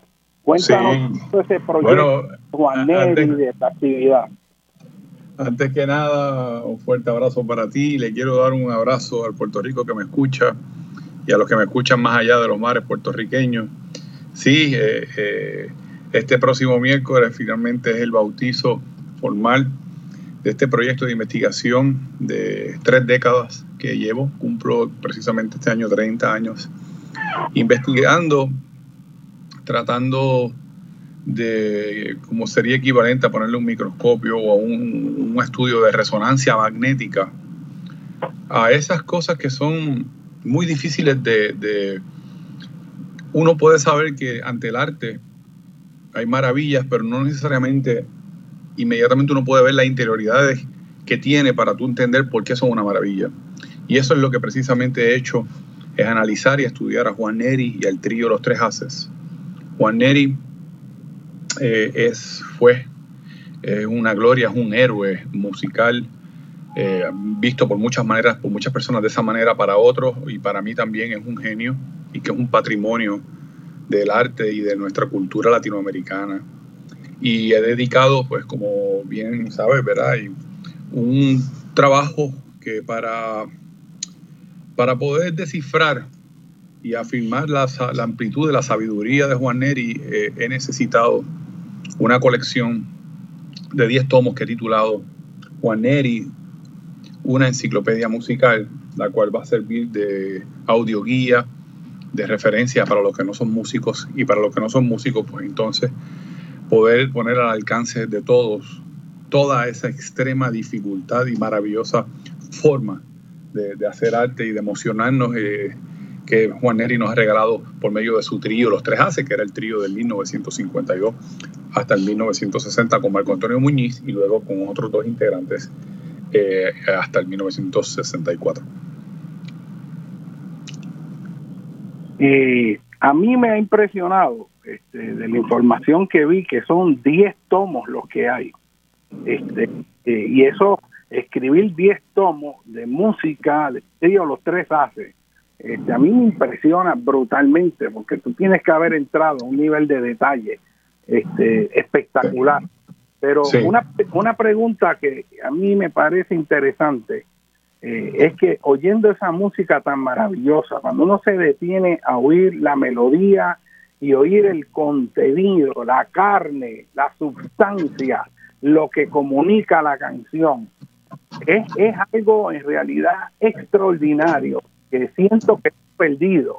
Y mi pregunta va por la línea de si en la música hay algún tipo de movimiento pendular. Tú sabes que en la política a veces las cosas se van más hacia la izquierda, a veces más hacia la derecha, a veces la sociedad quiere gobiernos más fuertes, otras quiere gobiernos más liberales. Y hay como un ciclo de, de todas las cosas que hacemos los humanos. Y ahora que estamos en la parte opuesta del péndulo, donde las canciones que uno oye por ahí, que son los éxitos, están huecas, son vacías, es la antítesis de lo que vamos, de lo que vamos a estar hablando hoy, de lo que acabamos de oír. Eh, ¿Tú crees que hay en el futuro, en ese movimiento pendular, un resurgir extraordinario de la música de los tríos? Mira, yo es una es una, un ángulo poderlo visualizar de una forma pendular. Sin embargo, yo lo visualizo de una forma quizás distinta, no circular, literalmente vertical. ¿A qué me refiero? Es como tú eres profesor en la Ópera Rivera, yo soy profesor acá en Mayagüez, y todos sabemos que, por ejemplo, un, un curso universitario tiene prerequisitos. Por ejemplo, en Mayagüez las matemáticas son famosas comienzan con un precálculo, sigue cálculo 1 hasta el último cálculo y después vienen ecuaciones y diferenciales. Una última clase de matemática tiene un nivel de complejidad extremo en comparación con el nivel de complejidad de la primera precálculo. Exactamente eso mismo ocurre en la música. La música se, se divide por sus niveles. Y hay música que quizás hay música primitiva, ¿por qué no decirlo? Música que, que, si vas a los orígenes, hay música primitiva, hay música que tiene elementos bien sencillos. Quizás eso es lo que en, ahí ubicamos esta música comercial del día de ahora. lo, que estamos, lo que estamos hablando entonces es como pasó en el barroco. El barroco era un nivel de complejidad de ornamentación brutal. Luego el periodo que siguió, el periodo clásico, de momento lo que ellos decidieron fue, esta gente subió la vara tan alto, ahora lo que vamos a hacer de forma intencional es algo bien sencillo. O sea que es una, es una forma de verlo. En el caso de Juan Neri, la complejidad de él y de lo, de lo, que él hizo con el trío Los Hace, quien debe saber que fue incomprendido en la década del 50. Se fue demasiado alto. Juan Neri no se adelantó a la época. Es que todavía no ha llegado la época en que tocar como Juan Neri sea una acción generalizada. Está adelantado a la época mía y, y, y, muchas generaciones más todavía del nivel de dificultad. Y entonces, por eso es la, la, la los 10 tomos, porque descifrarlo al centavo, cada suspiro, cada cosa que hizo de vanguardia, pues ha tomado, son realmente, va a terminar siendo en seguridad 3.000 páginas. Eh, cada tomo, según eh, tenga la, la, dificultad, pues va aumentando. Hay tomos de 500 páginas, hay otros de 300, de 250, pero según, yo cada tomo pues, eh, realmente representa cada disco grabado por Juan Neri. Una transcripción, análisis con apuntes musicológicos, con eh, en partitura para que la puedan tocar también. Eso es una maravilla porque por primera, por primera vez en la historia la música de tríos, o en el caso de los tres hace Juan Neri, se va a poder tocar, un pianista la va a poder tocar, músicos de jazz, bandas, escuelas, porque lo llevo a partitura, su requinto está en partitura, pero también está en, tabla, en el sistema conocido como la tablatura, luego acompañado cada canción grabada por Juan Neri por una serie de apuntes musicológicos, comentarios, anotaciones, que convierte el documento en una audioguía. O sea, que tú, por ejemplo, Molineri, tú quieres escuchar este disco de los tres haces, tienes tu libro, vas una por una y vas enriqueciendo, vas presentando otra mirada de cómo disfrutar. Aquí lo que se trata es disfrutar. La música realmente, siempre lo digo, nosotros los músicos, a Juan Neri, yo personalmente no lo escucho. La música nosotros no la escuchamos, nosotros la sentimos. Y es una manera de hacerlo. Y Sí, yo, yo creo que, que, estamos a la expectativa de ver cómo las generaciones van cambiando, si van mirando hacia... Es, el, el, lo pendular, o sea, que la, originalmente la tu pregunta se refiere a, la, a, los ciclos naturales de la historia y es bien posible que pueda ocurrir. Y, y la estructura básicamente es como si fuera un escalonamiento donde hay niveles y categorías y sí. en unos momentos pues la gente conoce más en unos niveles y en otros otros este, eh, y eso, pero sería, a mí me interesaría saber cómo era ese ambiente musical en la década de los 50, donde pues mira, en los sí, medios sí, lo que dominaba era esa música, ¿no? Mira, en el caso de Juan Neri, te voy a contestar a esa pregunta del ambiente. En el caso de Juan Neri, fíjate lo que ocurre. Todo aquel que, que dice que, que le gusta Juan Neri, que le gusta los tres haces, se prestigia a sí mismo por el hecho de decirlo. Fíjate tú, músicos de la gran altura. te voy a hablar ahora de músicos de la música de concierto. Te voy a poner dos ejemplos. Leo Brauer en Cuba y el gran Ernesto Cordero en Puerto Rico. Ambos son fanáticos, pero tú no tienes idea de Juan Neri. Tú no tienes idea que cuando ellos quieren compartir en ambientes sociales, cuando ellos quieren deleitarse, lo que escuchan todo el tiempo es a los tres hacia Juan Neri. Te lo digo por propio conocimiento, por mi amistad con ambos. Y es por ponerte un solo ejemplo. En la, década de 50 es bien interesante porque al escuchar la música de tríos tú lo puedes hacer como un asunto de deleite personal, deleite del alma. Pero es bien interesante también ver que esta música realmente es un retrato del Puerto Rico de aquella época, del México de aquella época, de Latinoamérica de aquella época. Es el equivalente a una fotografía visual, esto es una fotografía sonora. Y era la música que se escuchaba. Como yo hablaba mucho con Benny en el programa cuando lo teníamos juntos, yo muchas veces le hacía Benny la comparación de que en el año 1952 nadie recordó nunca de esa época que se fundó el ELA en junio. Lo que, se, lo, que, lo que pasó en junio del 52, en ese verano, fue que salió la última copa de Felipe Rodríguez con Rafael Charón y Miguelito Alcaide en los requintos. Y la memoria musical de Puerto Rico es un descubrirla es una cosa maravillosa. En la Universidad de Puerto Rico en Mayagüez, eso es lo que yo me dedico, porque como siempre he dicho, uno no puede amar lo que no conoce. Y cuando tú lo presentas, lo explicas, eh, simplemente el efecto es inmediato, el, el efecto emocional, porque como te digo, la música realmente nos gusta o no nos gusta por el nivel de emoción que crea en nosotros. Y te quería contar que no hay nadie que pueda hablar mejor de tu pregunta que, de que el grandísimo maestro requintista Fernando Flores Estoy hablando del gran requintista mexicano que acaba de venir de México específicamente para nuestra presentación de este día miércoles. Él es una representación honrosa. Puerto Rico se honra de tener esa figura aquí y está casualmente en este programa ahora conmigo, que también a la misma vez eh, Fernando Flores fue a su vez el gran discípulo de Chamín Correa, el famoso requinto del trío Los Tres Haces. Eh, Fernando Flores fue íntimo amigo de Saulo Sedano, el gran requinto del famoso trío Los Tres Diamantes. Y con mucho gusto te lo quiero como eh, Molinelli compartir, pues está aquí mismo, está aquí ahora mismo conmigo. Mi hermano, muy buenos días. Hombre, un placer que estés acá en Puerto Rico. Cuéntanos este, de esta actividad, qué participación vas a tener en ella este, y cómo ves este proyecto este, pues, tan extraordinario, ¿no? Eh, sobre los eh, tres haces y Juan Neri. Hombre, esto es, este, antes que nada, quisiera saludar a todo tu auditorio, tu radio escuchas, mandarles un fuerte abrazo desde México, que se le quiere mucho a este país maravilloso. Este, yo estoy encantado con tu gente, con tu comida, con la comida de acá, con el trato que me han dado. Y bueno, este, lo que presenta mi hermano José Antonio en sus tomos, en sus libros, es realmente es extraordinario. Realmente estoy asombrado de que alguien pueda hacer este trabajo de años. No estamos hablando de, de semanas, de, es años de horas de esfuerzo, años de lágrimas de sudor, años de estar escuchando, escuchando y escuchando. Y, y, este, le platicaba yo a él, esto como en términos médicos, ¿qué podría ser? Dice, cuando tú te sacan una radiografía, se ve el esqueleto, se ve dónde está la fractura, dice, pero yo en esto estoy haciendo una resonancia magnética, o sea, estoy yendo todavía más profundo.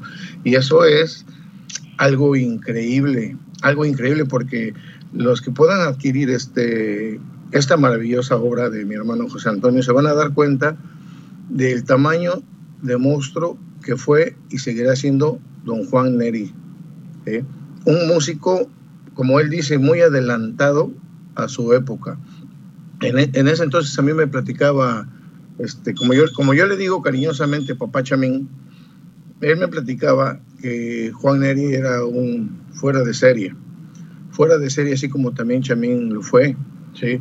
Son gente que, que llega, llega por, por su forma de transmitir la música, la música popular en este caso. Imagínense los acordes de Neri jazzísticos abordados o, este, aportación al bolero es algo que, que fue un suceso que hasta la fecha todavía hay músicos que todavía no comprenden la forma de cómo tocaba Juan Neri. A mí me impresiona eh, extraordinariamente cómo cuánto contenido tiene que haber, cuánta profundidad tiene que haber tenido Juan Neri eh, como para que el doctor eh, López haya escrito más de 3.000 páginas este, sobre eh, diversos aspectos de su vida, de su obra, de su música, este, y, y, uno se da cuenta que tiene que haber habido una profundidad tan extraordinaria que, puede resultar de dos cosas. O un cúmulo de, de capacidades de Juan Neri súper extraordinaria o una agudeza investigativa para poder estructurar y ver lo que está detrás, que mucha gente no se da cuenta con el trabajo del doctor López, o una combinación de las dos, una persona extraordinaria, este, profunda en todos los aspectos de su creación musical y personalidad, junto a un investigador en la música como el doctor José Antonio López, que es capaz de potenciar eso a su máximo. Yo, yo pienso posiblemente que es la combinación de las dos y que esta obra puede servir hasta de estructura fundamental para el estudio de otra gente que se haya destacado en la música, pero yo no conozco de nadie que le haya escrito 3.000 páginas en 10 volúmenes eh, sobre una obra musical hasta ahora. Yo, yo en eso coincido contigo, mi hermano. Este, hay que subrayar eso. Eh, mi hermano José Antonio se tomó el tiempo, el esfuerzo y tanto económico también para poder ir a investigar a Estados Unidos, a México, con gente para tener unos datos sólidos de lo que dice ahí. O sea, no nomás es lo musical, sino son cosas y datos sólidos de la vida de Juan Neri. Yo quiero decirte eso, que si Juan Neri ahorita resucitara, yo creo que le decía a sus hijos, ustedes son mis hijos de sangre, pero él lo voy a adoptar y se va a quedar conmigo. No, y, y, uno se queda con el sentimiento de que Juan Neri este, rebasó este, la escala eh, de América Central y el Caribe y se extendió al continente y al mundo entero. O sea, esto, eh, su obra musical eh, tiene que tener tangencia y más ahora con este trabajo de investigación de, del doctor López este, con respecto a, al que esto es un interés que rebasa las naciones. O sea, eh, esa música uno la oye y yo no soy experto en nada que tenga que ver con música, pero tengo la sensibilidad de encontrar un deleite este, en la canción y descubrir unas armonías, unos contenidos que hacen que uno quiera seguir oyendo. Este... Claro, inclusive esta obra de mi hermano José Antonio, como él lo decía bien claro, esto usted lo puede meter a, a una universidad de música, a un conservatorio, y puede ser una materia muy interesante, muy aparte de lo que enseñan ahí, porque a veces la música popular, entre comillas, como que hay un poquito así, como que no fuera muy importante, vamos a suponer, para algunos músicos, ¿no? Cuando se dan cuenta de la complejidad de, lo que Juan Neri aportó para la música, se van de espaldas. Y, quiero hacer hincapié que a la gente no se le olvide porque el tiempo, mira, nos está traicionando, pero quiero volver a recalcar que esta actividad este, donde se va a presentar esta obra va a ser el primero de diciembre. La entrada es libre de costo y es Fundación Nacional para la Cultura Popular en la calle Fortaleza 56 en el Viejo San Juan a las 7 de la noche. Eh, eh, concurrentemente se estará presentando a las 5 en Ciudad de México, ¿verdad? Ya que es más temprano. Este, pero es importante que la gente sepa. ¿Qué nos puedes decir eso? Mira, Molinelli, de una forma muy de estas cosas, a veces uno deja que la vida te sorprenda. Increíblemente, ha sido, eh, Gato, tú puedes decir en México, una revolución. Este claro, no, no, no, no más en México. Este, ahora con las benditas redes sociales tienes acceso a, a, muchas partes del mundo. Esto ha sido una, un patear un avispero en Colombia, en Venezuela, en Argentina, en Perú, en España, en Ecuador y las Canarias. O sea, la presentación de este miércoles, lo que queremos decir es que aparte de que va a ser en, el viejo San Juan, eh, contamos con el gran historiador puertorriqueño Pablo Marcial Tito Ortiz, que es nada más y nada menos que el autor de lo que se conoce como la Biblia del Trigo Los Panchos y autor del famoso y importante libro A tres voces y guitarra, la historia de los trigos en Puerto Rico. Me prestigio también al tener a Tito presentando el libro. Luego de la presentación, eh, culmina con un acto artístico con un fanático número uno de Juan Neri, quizás uno de los más grandes de Puerto Rico. Estoy hablando de Dani Rivera. Y Dani Rivera, Fernando Flores, que está aquí de México, y yo terminamos con el cierre haciéndole un tributo a Juan Neri allí en vivo. Lo más, lo que no contaba Molinelli y todos los que me escuchan, es que esto se ha convertido como base de transmisión en vivo por el, Facebook Live, eh, se va a convertir en un evento internacional. ¿Cómo se puede acceder al Facebook Live? Para que la gente sepa. Ah, eso quiere decir que, que, si los que, se, los que no puedan estar presentes se van a conectar a la página de Facebook que se llama Enciclopedia Juan Neri y ya tengo confirmación y el gato tiene a, Fernando Flores en México se le conoce como el gato. Y el gato pues tiene no sé cuántas personas miles de personas están confirmados que van a estar todos conectados en México los requintistas de, a mí me, han llamado de Ecuador, de Ecuador de Perú de Islas Canarias de Estados Unidos. O sea que se va a convertir esto en un, en un evento internacional el miércoles a las 7 de la noche, la presentación de Juan Neri, una enciclopedia musical. Yo ya sé que el tiempo se está acabando. Quiero decirte de cierre, Molinelli, que yo, eh, paréntesis, te tengo un aprecio tremendo porque yo me considero que tú y yo somos condiscípulos, hermanos de la escuela tan hermosa que dejó Benny Frankie Cerezo en tantos aspectos. Y para mí tiene un, esto es un momento muy bonito, esto, este cierre del programa tuyo de hoy, tener la oportunidad de estar contigo y de a la misma vez eh, recordar a Benny que tanto a ti como a mí no solamente nos dio la oportunidad, sino que a ambos nos puso en primera fila. Y yo también quiero honrarlo en este momento con esta, eh, informándole al pueblo de Puerto Rico la noticia de que ya acaba de salir desde Puerto Rico una enciclopedia sobre este gran, maravilloso artista mexicano, genio Juan Neri. Eh, ¿Dónde se puede conseguir esa enciclopedia? ¿Cómo la se va a conseguir, se puede conseguir en la eh, librería Casa Norberto, en Plaza Las Américas, eso es en el área metropolitana y en Ponce, en el Candil. Aparte de eso, es bien importante para la distribución internacional, como sé que también aquí lo escucha mucha gente, va a ser por medio de una página que se llama aunasolaguitarra.com. Aunasolaguitarra.com. Ahí se puede ordenar y ahí con mucho gusto yo también se los podría enviar con un saludo y demás para todos los fiebrúes y los amantes del trío Los Tres Haces y de Juan Neri. Este, yo voy a dejar que el técnico nos avise justo cuando hay que cortar, porque me parece que hay que exprimir la China aquí, porque es tan maravilloso el tema que uno se siente como que podría seguir continuando. Y me gustaría ver en específico la relación que pueda haber habido entre Puerto Rico y México a través de los tres haces. ¿Qué nos podrías decir eso? Bueno, a través de los tres haces es bien interesante porque te tengo que hacer un comentario antes. El trío más importante de la historia, la base de todo fue el trío de los Panchos. Y como todos sabemos, el trío de los Panchos fue una unión entre México y Puerto Rico. Pues la primera voz del trío Los Panchos en toda su época dorada siempre fueron puertorriqueños. Hernando Avilés, Julito Rodríguez y Johnny Albino.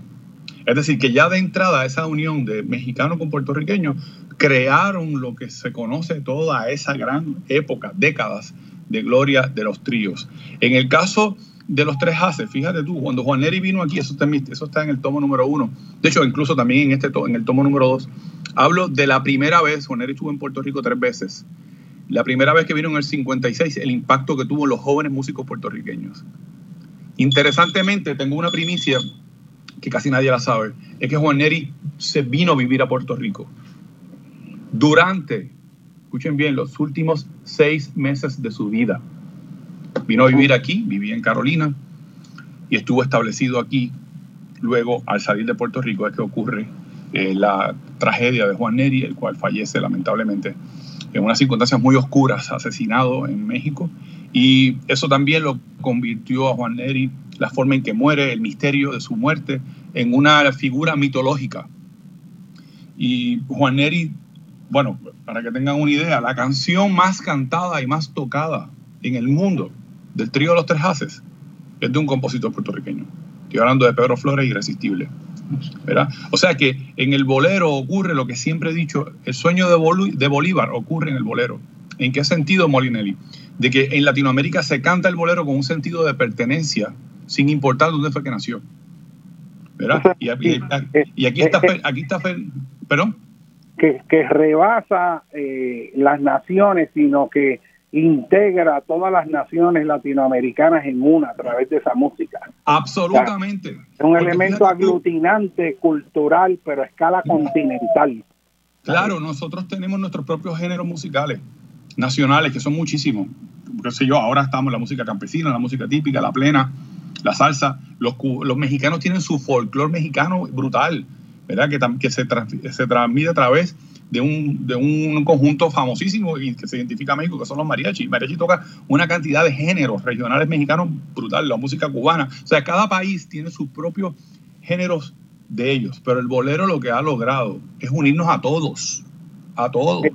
Extraordinario, extraordinario. Quiero darte las gracias por tu comparecencia y el privilegio de poder difundir esa obra y esta actividad que de nuevo este recuerdo que se va efectuar el, próximo primero de diciembre. Eh, la entrada es gratis y va a ser en la calle Fortaleza 56 en el Viejo San Juan a las 7 de la noche. Y queremos darle la bienvenida y aprecio al requinto de México, Fernández, Fernando Flores. Un abrazo y nos despedimos ahora de Togando con Beni hasta la próxima semana. Muchas gracias. Que viva Juan Neri. Que viva Juan Neri por siempre que te ha de querer más, encuentre una razón. Hay para quererte a ti un solo corazón y yo lo tengo.